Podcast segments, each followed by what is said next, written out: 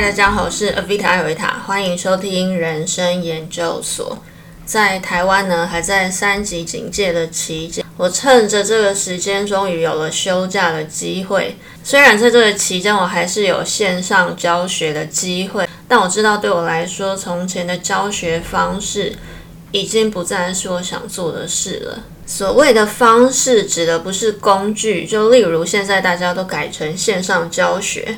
但重点不是线上还是实体，而是那种我告诉你怎么做，你一步一步照着做的教学方式，对我来说已经失去吸引力了。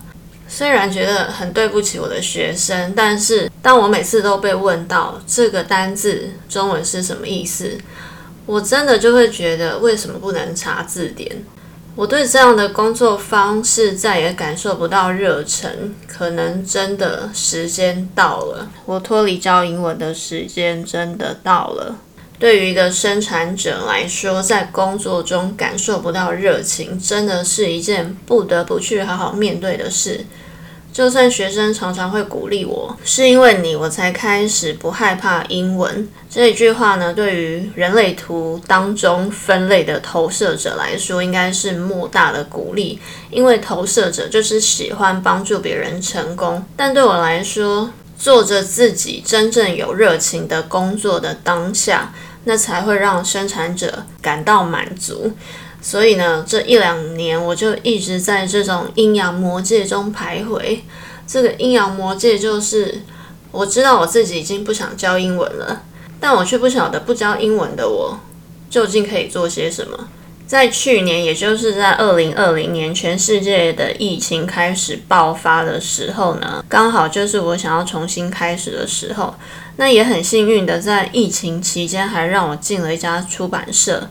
那个时候呢，因为教书十年的阴影还存在，我很想要找一份完全不用面对人群，只要处理文字的工作，所以出版社对我来说呢，非常的有吸引力。没想到在短短的两个月之后，因为出版社受到疫情的影响，决定收编，我当个普通上班族的梦想也就因此破碎了。结果后来一连串生活上的考验，我又经历开刀。开刀的复原期，一直到今年，几乎是一一模一样的剧情又重来一次。到今年五月中呢，刚好上完我的最后一堂团体课之后呢，台湾就宣布进入三级警戒了。所以这对我来说有一点像毕业后的一个长假一样。其实这个情况呢，应该完全超级需要焦虑的。我原本的 case 全部暂停。对未来要做什么，还是跟去年一样，完全都没有头绪。但不晓得为什么，跟去年比起来，我反而有一种稳定感。可能就是觉得，也许一切就自有安排吧。就当我享受着我的长假的时候呢，有一天接到一零四的面试邀约。我的一零四一直都是属于半开放的状态，那像主动邀约面试的，大多也都是补习班的工作，所以我也一直没有太去理会。而且那个时候我的心态就已经不像是去年那么迫切的想要一份稳定的工作了。去年那个感觉焦虑的我，一直拼命在寻找的一个答案就是：我不教英文了之后，到底能干嘛？我就是一个超级闲不住、等不了的生产者啊！超怕没有被人家找到的，超怕没有人来启动我的电力的。结果就在休假的期间呢，我接到了这个面试的邀请。如果我在一零四上看到这则真彩的话呢，我是绝对绝对会直接划过，绝对不会主动应征的。因为这个职位呢是财经翻译，我的人生这辈子从来没有跟财经这两个字有过什么关系。那个时候接到这个面试的时候，我想说，既然对方知道我完全没有财经，或甚至没有翻译的经历，都敢找我了，我有什么好不是的呢？而且正因为刚好就是台湾进入疫情最严重的时候，当然不可能出门面试，所以我就经历了一次线上的笔试。两次的线上面试，一次用中文，一次用英文跟主管面试。我真的想要分享线上面试可以减少至少一半的紧张度，而且因为又不用出门，我真的就是在家休假，然后就突然得到这份工作了。我真的觉得很神奇，因为唐老师呢，在六月还是七月的水平运势说了一句。可能经历这个时期，你就转行了。我一直偷偷的把这句话藏在心中，想看看我到底会怎么样戏剧化的就转行了。结果我真的就莫名的得到一份新的工作机会了。所以如果你也跟我一样是需要等待的生产者，但是你又跟我一样，前半段的人生已经被制约成一个一定要主动争取才能得到的生产者。经过这一次的经历，我真的开始相信，你就算只是在家耍废，你也一定会被找到的。在这两年的空窗期呢，我把大部分的时间都花在做自己喜欢做的事情上，也就是不停的读各种书啦。在这段期间呢，我一直在想，读书这件事到底有没有可能真的发挥在一份职业上？像我每次去逛书店，我就会发现书呢被摆在不正确的区域，或者是在看书的时候，我就会抓到错字、文艺不通顺的地方。那个时候，我一直觉得这种无用的才华，到底该做什么工作才能派上用场呢？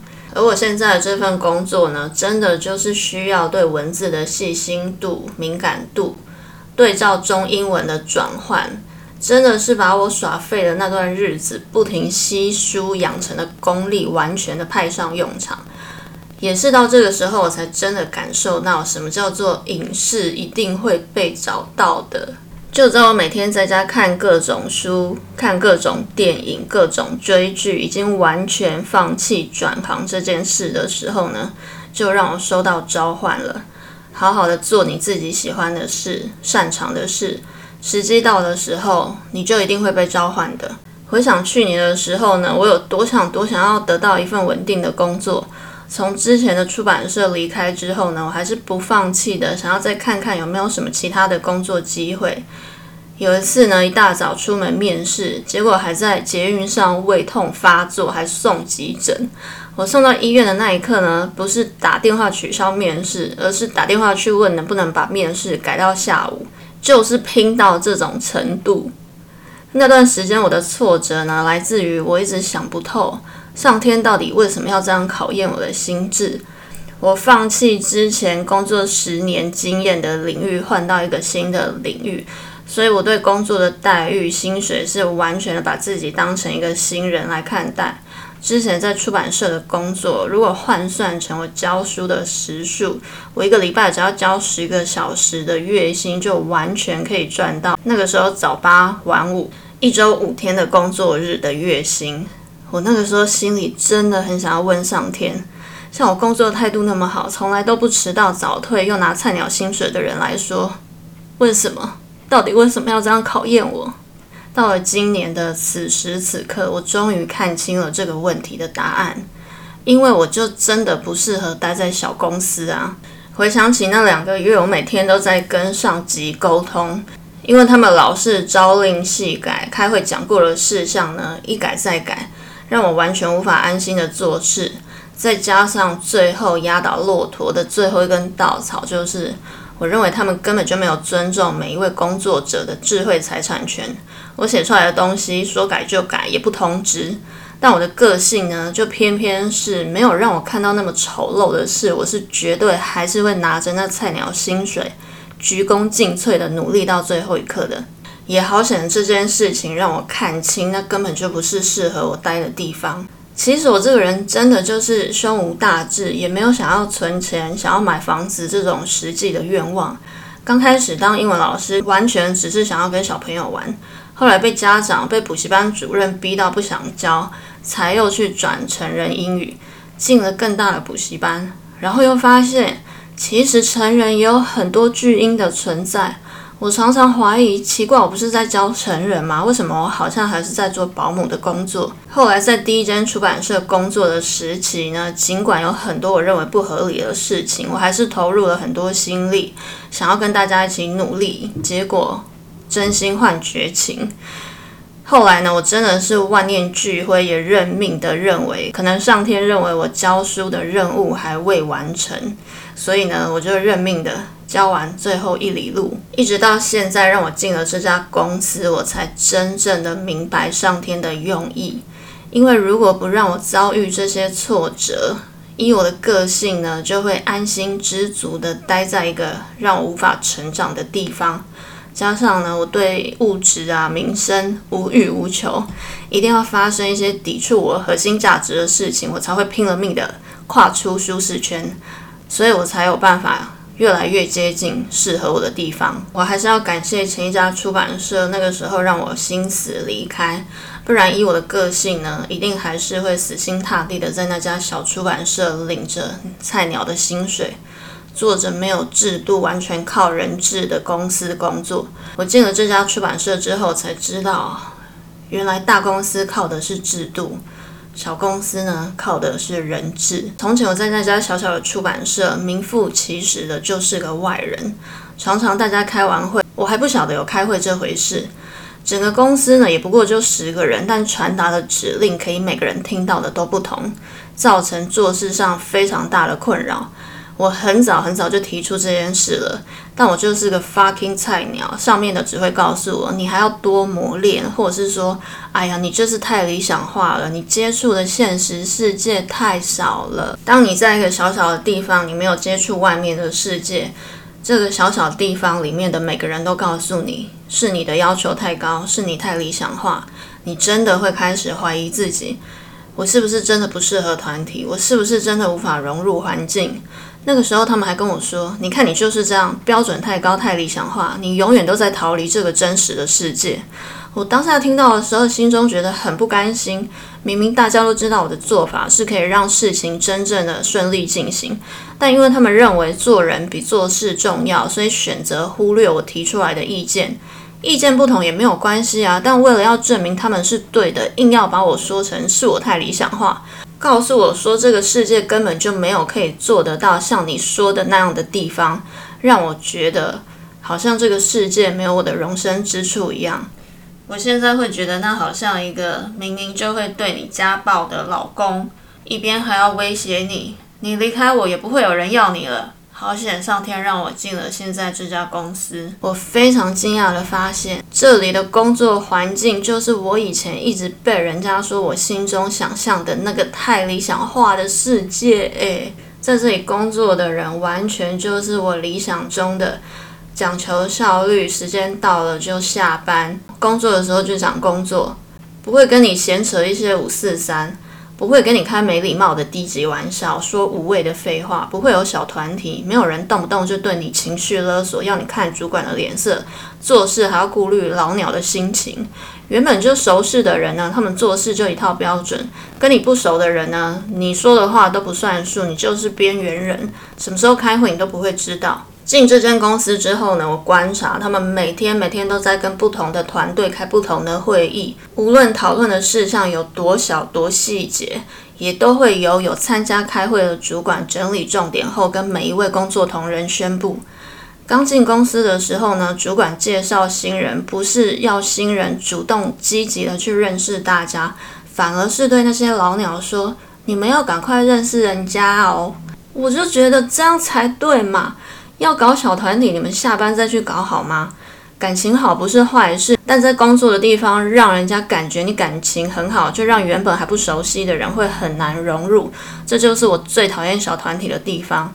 在一个工作场合、社交环境，本来就要跟新人多多熟识。如果今天这个场合是我很熟悉的地方，我绝对是那个会主动照顾新人的人。但每次我当新人，我就很少会遇到这种可以体会新人刚进来需要时间适应。每次都是遇到老鸟自己搞小团体，对待新人呢，就好像透明人一样，假装没看到。之前那家出版社的主管。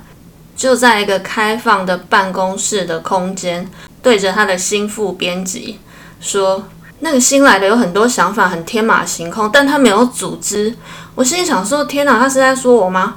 他就坐在我后面的后面，他就这样直接说我吗？真的有人会这样吗？”我对于这样子粗鲁的方式感到非常的惊讶，而且后来事实证明，没有组织能力的人真的不是我。现在回想起来，我才发现。那个时候的我，默默的受了这么多的委屈。再说到主管，我过去十年来的工作经验，已经让我觉得，每个人都是在职场上任意发泄自己的情绪，这已经是常态了。无论是上对下，或是下对上的情绪勒索。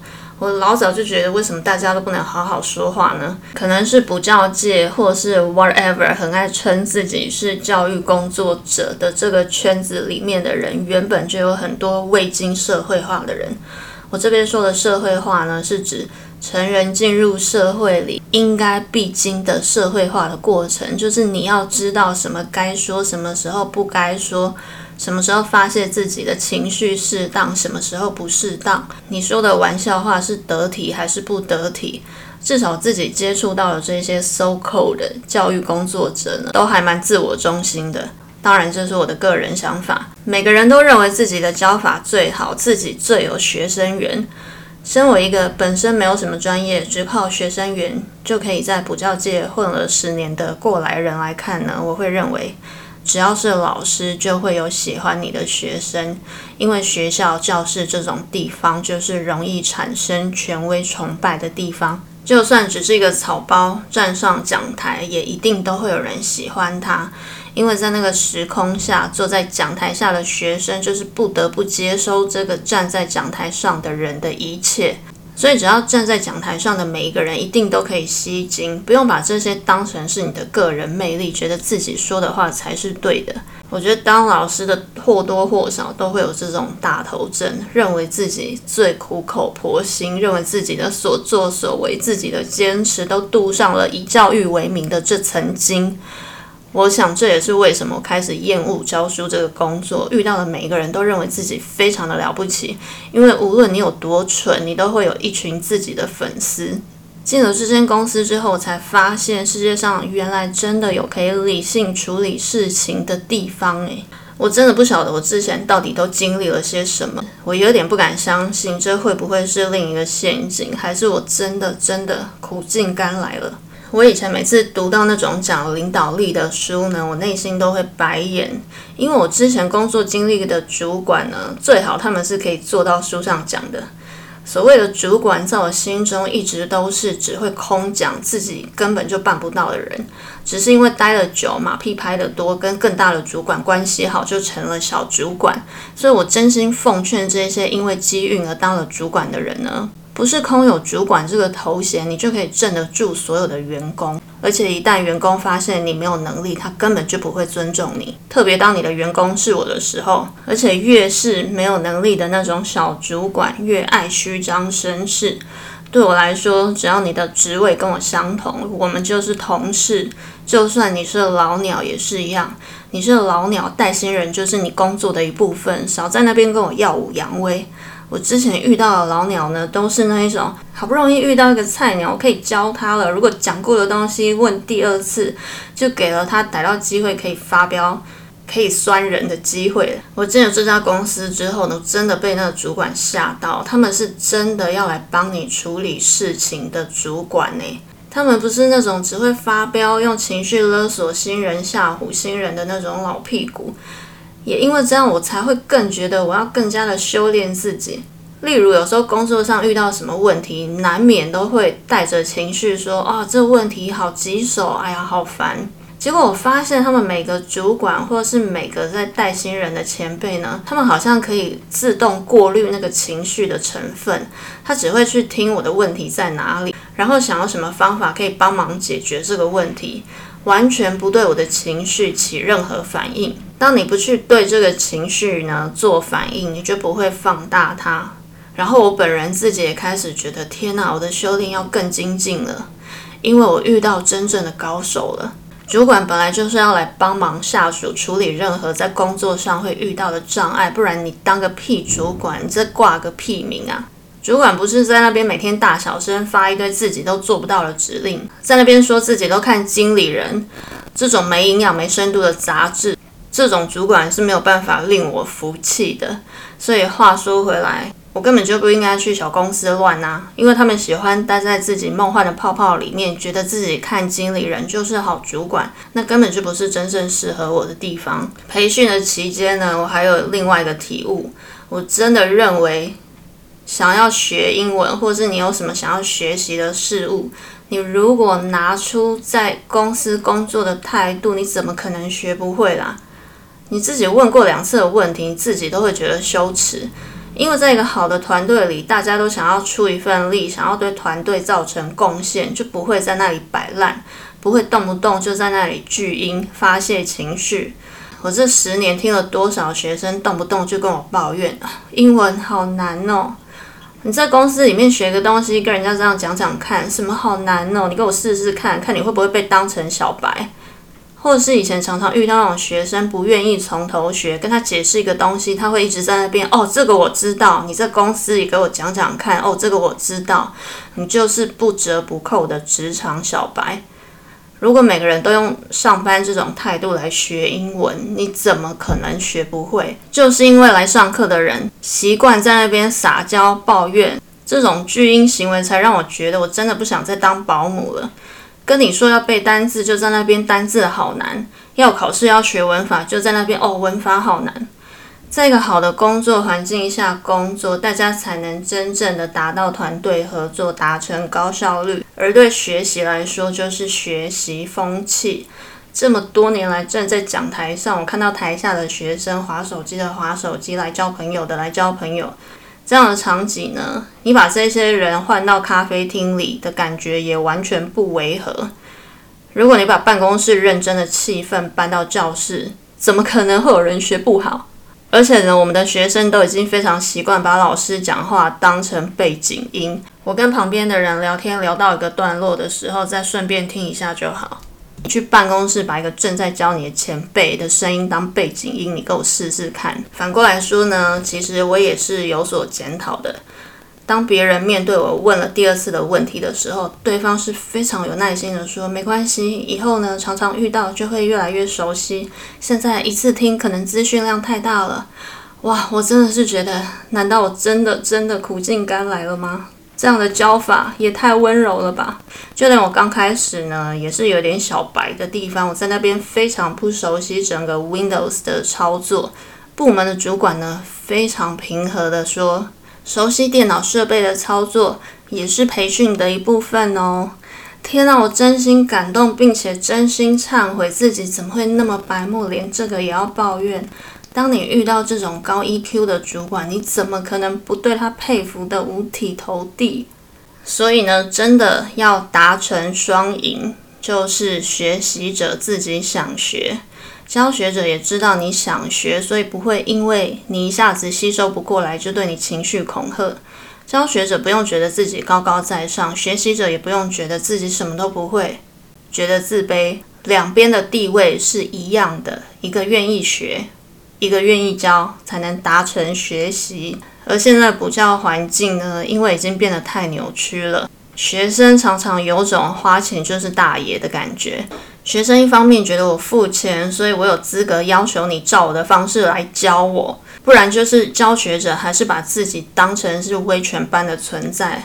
而偏偏这种花钱就是大爷的心态的学生呢？往往也需要这种威权的方式对他下马威，你才压得住他。但我就觉得这种互动已经变得非常扭曲了，所以 I quit。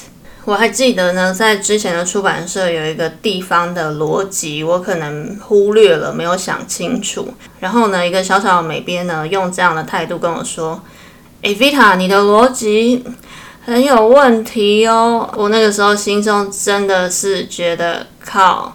你就不要给我抓到你有一点点小小出错的地方。